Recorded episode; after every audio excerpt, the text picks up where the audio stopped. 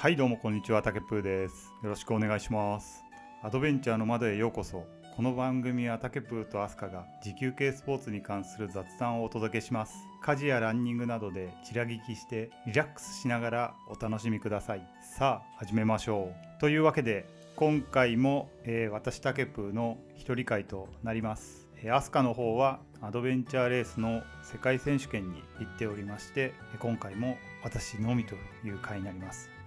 で今回の話題は超ウルトラマラソンの話と題して、えー、まあ私が思っていることとかそういったことを話していきたいと思います。そもそもですね超ウルトラマラソンって何なのかっていう話なんですけど一般的にウルトラマラソンっていうのは、まあ、フルマラソンを超えるような距離のマラソン大会と言われてます。で超ウルトラマラソンって明確な定義は実は多分ないですね。ちょっとあんまり見てもそもそも超ウルトラマラソンって言葉自体がそこまでないんじゃないかなと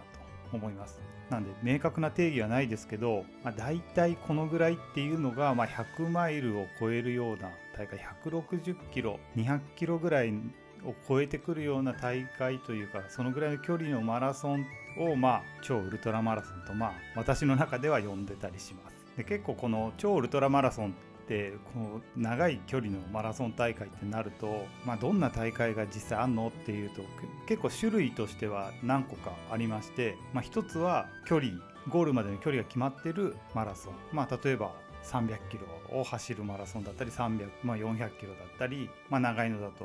本州縦断とかだと1550キロとかそういったものがあります、まあ、その中でエイドがエイドステーションみたいなのがあったりする大会もあるしない大会もあるとか、まあ、細かく分ければそういった感じでなりますがまずは距離が決まってる大会。でもう一つが時間走って言われてて走る時間が決まってるという。その中でどれだけ長く走れるか、まあ、例えば24時間走だったり48時間走っていう丸2日走ったりあと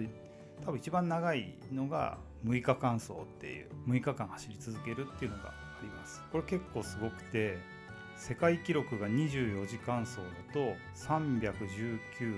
キロもうほとんど320キロぐらいですね。48時間だと473キロ。で6日間に至っては1036キロ1000キロ超えですね。6日間で1000キロを超えて走るという世界記録があるようです。でその他時間走距離時間じゃそれ以外に何があんのってなると実はその他にもう一つありましてそれが今、まあ、これ収録してるのが10月の25日なんですけどもまさに今世界選手権やってるバックヤードウルトラなんかはどちらにも当てはまらないというか、まあ、時間走に近いかもしれないんですけどゴールは決まってない。ただ1時間に1回6.7キロを延々と走り続けて最後に1人最後の1人になるまで走り続けるというものになってます。この収録をしてる時間がまあもう夜中の0時近いんですけど23時とかだと今も大体100時間スタートから100時間でまだ8人とか7人とか残ってるのかな。そんな猛者が残ってアメリカで今やってるみたいです。そういったバックヤードウルトラみたいなのもまあある意味距離その200キロ以上走るって意味では、まあ、超ウルトラマラソン200キロっていうかまあめちゃくちゃ走るんで、まあ、超ウルトラマラソンみたいなカテゴライズになるのかなとは思います。で私ももともとは当然ながらもっと短い距離を走ってる頃があってでもやっぱフルマラソンを走フルマラソン以上の距離になってくるとフルマラソンの時間を縮めるよりもっと距離を伸ばしたいっていうふうに思えてきてそこから100キロ完走した後さらに140キロとかでそれで250キロ520キロとかそういうふうに距離を伸ばして今に至ってます。でまあ今までに参加した大会としてはそういった意味ではその萩王冠っていう、まあ、すごい惜しくも終わってしまった大会だったり川の道あと最近だと本州縦断とかあと霊平市道って言って京都から日光までの570キロとかそういったものを走ってます。あとは先ほど言ってたバックヤードウルトラですね。あれ日本で始まった時とかに出てて今までに4回ぐらい大会には出ました。私の記録はそこまで伸びてないんで36時間だったかな。そのぐらいが最高です。でこういった大会基本的にはあの特徴としては当然ながら、まあ、時間が長いんですね。時間が長いんですけど走るあのスピードもぐっと遅いっていうかゆっくりなんで制限時間って比較的長いです。超ウルトラマラソン的なその距離の距離が決まったような大会ですね。そういったものは結構制限時間って長いです。まあ大会それぞれで制限時間の書き方ってそのあるんで一概に平均どのぐらいで走ればいいのかとかっていうのはないんですけど、まあ、川の道とかだと確か平均平均時速が4キロ1時間に4キロ進めば完走できるようなタイム設定になってたはずです。4キロだと歩歩いても完走できるっていう話も聞いたことあるんですけど、まあ、当然ながらあの寝たり休んだりする時間込みで平均時速4キロ。でもそういうふうに考えた時に、まあ、私の場合だと大会で上位に入るとかそういうのはあんまり考えてなくてどっちかというと完走がまず目標なんで走る全部走るっていうことはほとんどないですね。こういった超ウルトラマラソン的なやつだと。もうほとんど歩き中心がメインかなと思います。序盤だけですね走って100キロ。100キロぐらいまではコンスタントに、まあ、ゆっくりでも走っていてそこからは徐々に走って歩いて走って歩いてを繰り返して後半はもうほとんど歩き中心みたいな感じで全工程考えると7割以上は歩いてたりしますね。それでも完走できる。結構時間に余裕があって完走できるようなそういった制限時間が結構長い大会が多いですね。まあ、ただあの私が4回出場して4回失敗してるリタイアしてる沖沢に関して言えばこれはもう関門の時間がかなりシビアに切られてて1日目で160キロ大体100マイル24時間で走んなきゃいけなくて信号待ちとかそういうの含めですね。そうすると平均時速はまさにあのまさにっていうか平均時速は6.7キロ7キロ弱ですね。だからやっぱり走らないと間に合わない。7キロ歩きでない平均7キロは出ないんでやっぱ走らないと間に合わないっていうのが、まそういったちょっとハードな大会もあります。で特徴としてはその2つ目は結構エントリー代が安いやつってあるんですよね。あの距離とエントリー代が比例して高くなってったら本州縦断なんか莫大な金額になるんですけどそんなこともなくて本州縦断のエントリー代って、えー、記念大会だと7500円。だったかな。確か。通常だと6500円じゃなかったかな。片道。1550キロで6500円。ただ、えー、何もあの主催者からはゼッケンが届いてで自分で決めたスタートの日にスタート地点に行ってスタートしてこう、えー、ゴールに行くと。なんであのスタッフが基本的にいなくてまあ自分一人で走るとかそういった感じです。まあでもそういうきっかけがえー、エントリーすることによってそういうきっかけがあって走るチャンスがあるというかそういう走るきっかけができるんで、まあ、そういった意味でも、まあ、それなりにやっぱ価値はありますよねその値段に対して価値は十分にあるんじゃないかなと思います。で3つ目の特徴としては基本的にそこまでエイドのエイドステーションがあるような大会ってないですね。あのマラソンや100キロマラソンみたいに充実したエイドっていうのはなくてエイドが本当にあの100キロに1箇所あったりそんな感じのものかもしくはもうエイドなしっていう全部自分で持って、まあ、コンビニで必要なものを買ったり途中で買っていくみたいなのが多いですね、まあ、そんな感じで、まあ、要はあの自分のスタイルで走ってくださいっていうのが結構距離が長くなればなるほどそういった、えー、色が濃くなってくるのが、まあ、こういった超ウルトラマラソンの大会の特徴かなと思います。でもそういうのが好きな人は結構ハマると思います。私もなんかそういうふうになんか自分で好きなように考えなんかどういうふうにやるのかまで試行錯誤していくっていうのも結構面白いんでそれでこういう長いやつにま魅了されて走ってるっていうところがありますね。でもこういう超ウルトラマラソンでじゃあ何があれば完走できるのかっていうと何があればっていうか、まあ、必要なスキルとか何が必要かっていうとまやっぱり一番最初に上がってくるのはメンタルですね。もうメンタルが強くないと無理っていうかまああのめちゃくちゃ強くなきゃダメかって言ったらそういうわけじゃなくてメンタルがある程度強くないとちょっと厳しいところはありますね。私もすごく強いかって言ったらそんなことはないんですけどでも大体あのいろんなところで調べたりあのウェブ上で調べたりすると、まあ、この長い距離になるとメンタルはほぼあの99%メンタルの強さがメンタルなんじゃないかって言われてたりもします。で2番目は体力が来るかもしれないんですけど体力に関して言えば走り続けられるっていうよりは動き続けられるような体力ですね。動くっていうのは歩いて歩いてでもいいから前に進むっていうそのその力が必要です。何も走らなくてもいいんですね。走るのはまあ序盤だけで。でもちょこちょこでも走れればかなり乾燥に近くなる。で3つ目これはもう絶対というわけじゃないけどあったらいいなっていうのはどこでも寝れるっていうそのスキルあれば嬉しいなっていうとこですね。これ結構寝れるか寝れないかっていうので、まあ、そこでこう立ち止まってしまうかもしくは先まで進めるかっていうのもあったりするんでこの睡眠の取り方っていうのは結構重要だったりします。この辺りまた話すと長くなっちゃうんでこれはまた睡眠の話みたいな感じで別で話したいと思います。こういったなんか必要なことまあでもほとんどもうやりたいっていう気持ちがまあメンタルに紐づいていくんで、まあ、メンタルと体力動け動き続ける力があれば誰でも挑戦できる。で結構時間長いんで途中でがっつり睡眠とっても意外に完走できる。っていうのがまあ超ウルトラマラソンだったりします。で基本的には食べ食べ物とかはコンビニで調達になるかと思います。まあ大体コンビニ調達。お店がてお店、まあ、人によってはあの飲食店に入ってがっつりご飯食べるとか。そういった人も多いですね。まあ、あとこういう長いのやってる人たちだとあの軽くお酒飲んで走走るっていうか、まあ、歩く歩くですね。歩く人も、まあ、一定数いますね。昼ご飯食べるのと一緒にちょっとビールを飲んででまあゆっくり歩いて先に進むみたいな。それかちょっと寝るとかですね。それで。そういった形でお酒飲む人結構多いですね。あの超ウルトラやる人たちで。まあそういった形で、まあ、そういうあの長丁場なんで楽しみを見つけながら進んでいくっていうのも一つのこの楽しさですね。楽しい楽しみがないと本当にただただ労働前に進む。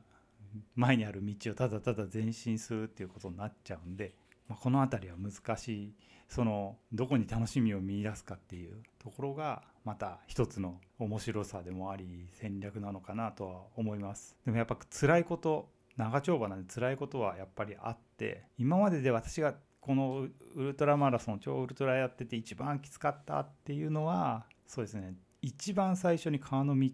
フットレースっていうまあ東京から新潟までその時は520キロだったやつに出たんですけどその終盤ですね。残り100キロぐらいのところで右の足首がもう曲がらない状態になった時がなってからがきつかったですね。でテーピングとかも持ってなかったんであの時はコンビニでガムテープを買ってガムテープで足を固めそれで50キロぐらい進んだのかな。そのぐらい確か進んででもガムテープでちょっときついなってなってガムテープ外して今度はコンビニで氷を買って足首にまああのビニール袋そのコンビニ袋に氷を入れて足首に巻きつけてアイシングしながら進んだっていうのが一番きつかったですね。まあもうでもそれで行くしかないんでアイシング氷を足にくくりつけて進む。で足首をちょっと曲げるときしむようななんかギコギコ言うんですよね。で痛いとなんでもずっと歩いてて最後の最後本当ゴール直前ぐらいになったらもう1時間に4キロとかしか出なかったですね。あの時速4だから1キロ15分かけて歩歩いてやっとゴールしたっていう。あの時はやっぱ一番きつかったですね。そう考えるとそれから何度かそのまあ長い距離やってますけど足首がそこまでこう痛くなるようなことはそれ以降はなかったんで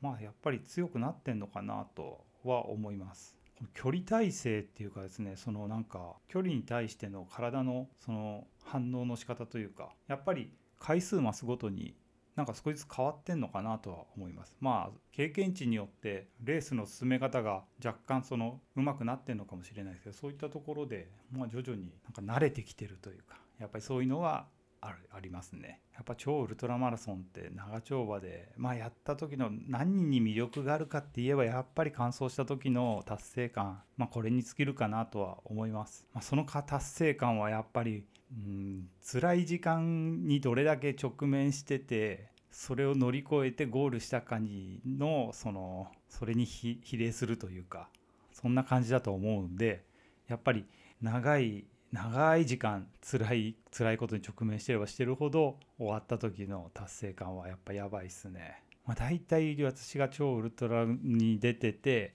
考えてるのはもうやめたいっていうのが8割ぐらいやめたいって思って思いながら前に進む。やめるにやめられないって感じになってもうゴール直前までもう絶対次出ないって思ってるんですけどゴールしてちょっとするとやっぱりもう一回やってもいいかなっていう思いが少し芽生えてくるんですよね。だからまあフルマラソンもそうだろうし100キロマラソンとかもそうなんですけど、まあ、マラソンとかランニング系のそういったまあ持久系スポーツってやりきった時に直前はもう絶対次やらないって思ったりするんですけどやっぱなんだかんだ言ってまたやっちゃうという中毒性がちょっとあるなとは思います。なのでまあ超ウルトラぜひ興味があったらお試しください。もっとなんか知りたいちょっとまあざっと概要的なところを今回はおしゃべりしたんですけどもまあなんかもうちょっと知りたいっていうのがあればまあ DM とかコメントとかいただければまた別の機会にちょっとお話ししたいと思います。じゃあ続きましては最近のトピックスですね。トピックスはですね先週10月の21日にですね渋谷の方であの映画の試写会がありましてそれに行ってきました。で見てきた映画っていうのがメインクエストで副題がバークレーマラソンズに導かれし者たちと。なんかドラクエ風な感じの題名なんですけどもえこれはですねあの100 miles 100 times 100 miles 100 times のトモさんがですね Barkley Marathons という世界一過酷なウルトラマラソンに挑戦する姿を描いたドキュメンタリー映画になってます。はい、 Barkley Marathons って聞いたことある方は多分知ってる方も多いとは思うんですけどもどんなこれ世界一過酷なウルトラマラソンって言われてまして今までに30数年やってて1,000人以上が、まあ、出走チャレンジしてて完走したのは延べ21人完走者ゼロの年もあったりするんですね。でまあ 2, 2回3回って完走してる人もいるんで完走者としては17人っていう大会が実はアメリカにあります。でトモさんも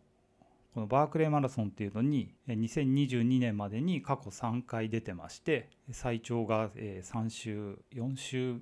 目かなそのぐらいまでは行ってます。はい、で2023年に4回目の挑戦をするということでそれが映画となってます。なかなかそのバークレーマラソンズってあのネットフリックスかなんかで動画があってそれを見たことあってなかなか過酷だっていうのは当然知っててトモさんからもあの話は実は聞いたことがあってその過酷さっていうのは知ってたんですけどやっぱり映像として見るとまた違ったより鮮明にその景色が分かるというのがすごく良かったですね。トモさんのその考え方ですね、まあ、生き方なのかもしれないけどそういったものも語られててすごく刺激ある映画でした。今後さまざまなところで上映していくという感じみたいなのでいずれは多分皆さんも見ることができるようになるかと思います。その時は是非見てください。でなんで私がこの映画見に行ったかというと私が、ま、地図読みアドベンチャーレースずっとやってて地図読みが得意なんであのトモさんがそのバークレーマラソンズに挑戦するって言った時にからあの地図読みをのコーチをちょっとさせてもらってました。夜の高尾山とかですね高尾周辺をえー、一緒に地図夜の地図読みとかやったりそういった形でコーチさせてもらってたんで、まあ、今回そのバークレーマラソンズのドキュメンタリー映画っていうことで試写会あるよとお誘いいただいて、え、見に行きました。なかなかやっぱり気づきある刺激ある映画だったのでこれは絶対やっぱ見てもう一度やったら見たいですね、はい、ぜひ皆さんも見れるチャンスあったら多分必ず来ると思いますチャンスはい。その時は見に行ってください。以上が今週のトピックスになります。じゃあ最後にあのアスカですけども今現在ですね10月25日のまあ夜中の0時近くで、えー、今南アフリカで大会やっててもう最後のの方のセクションに入ってます。何日目なんですかね今。6日目？5日目とか6日目になりますね。あでもかなりイーストウィンイーストウィンドっていうチームでやってるんですけどもかなり上位にいてすごく頑張ってるみたいです。というのも我々もあの情報を得られるのはイーストウィンドのアカウントのインスタグラムかフェイスブックのページかもしくはあのアドベンチャーレースの公式のページからしか得られないんでまあなんかそういったところでかなり頑張ってるっていうのは分かっなんか情報を日々常にもらってます。はい。来週には帰国するみたいなんですけどちょっと来週はですね今度私がですね仕事でちょっと出張に行かなきゃいけなくて1週間ほど家にいないんで来週ももしかしたら先にとって私一人会になるかもしれません。その時はご了承ください。またはいやっていければなと思います。はい。そういうわけで、えー、今回第6回ですかね。第6回の超ウルトラマラソンの話ざっと表面的なとこしか言ってないかもしれないですけどもっと深く知りたい方はまたなんかこういうとこが知りたいってあのぜひコメントを DM ください。そしたらまたよりディープなお話が できるかもしれません。というわけでタケプーでした。それではまた来週よろしくお願いします。バイバイ。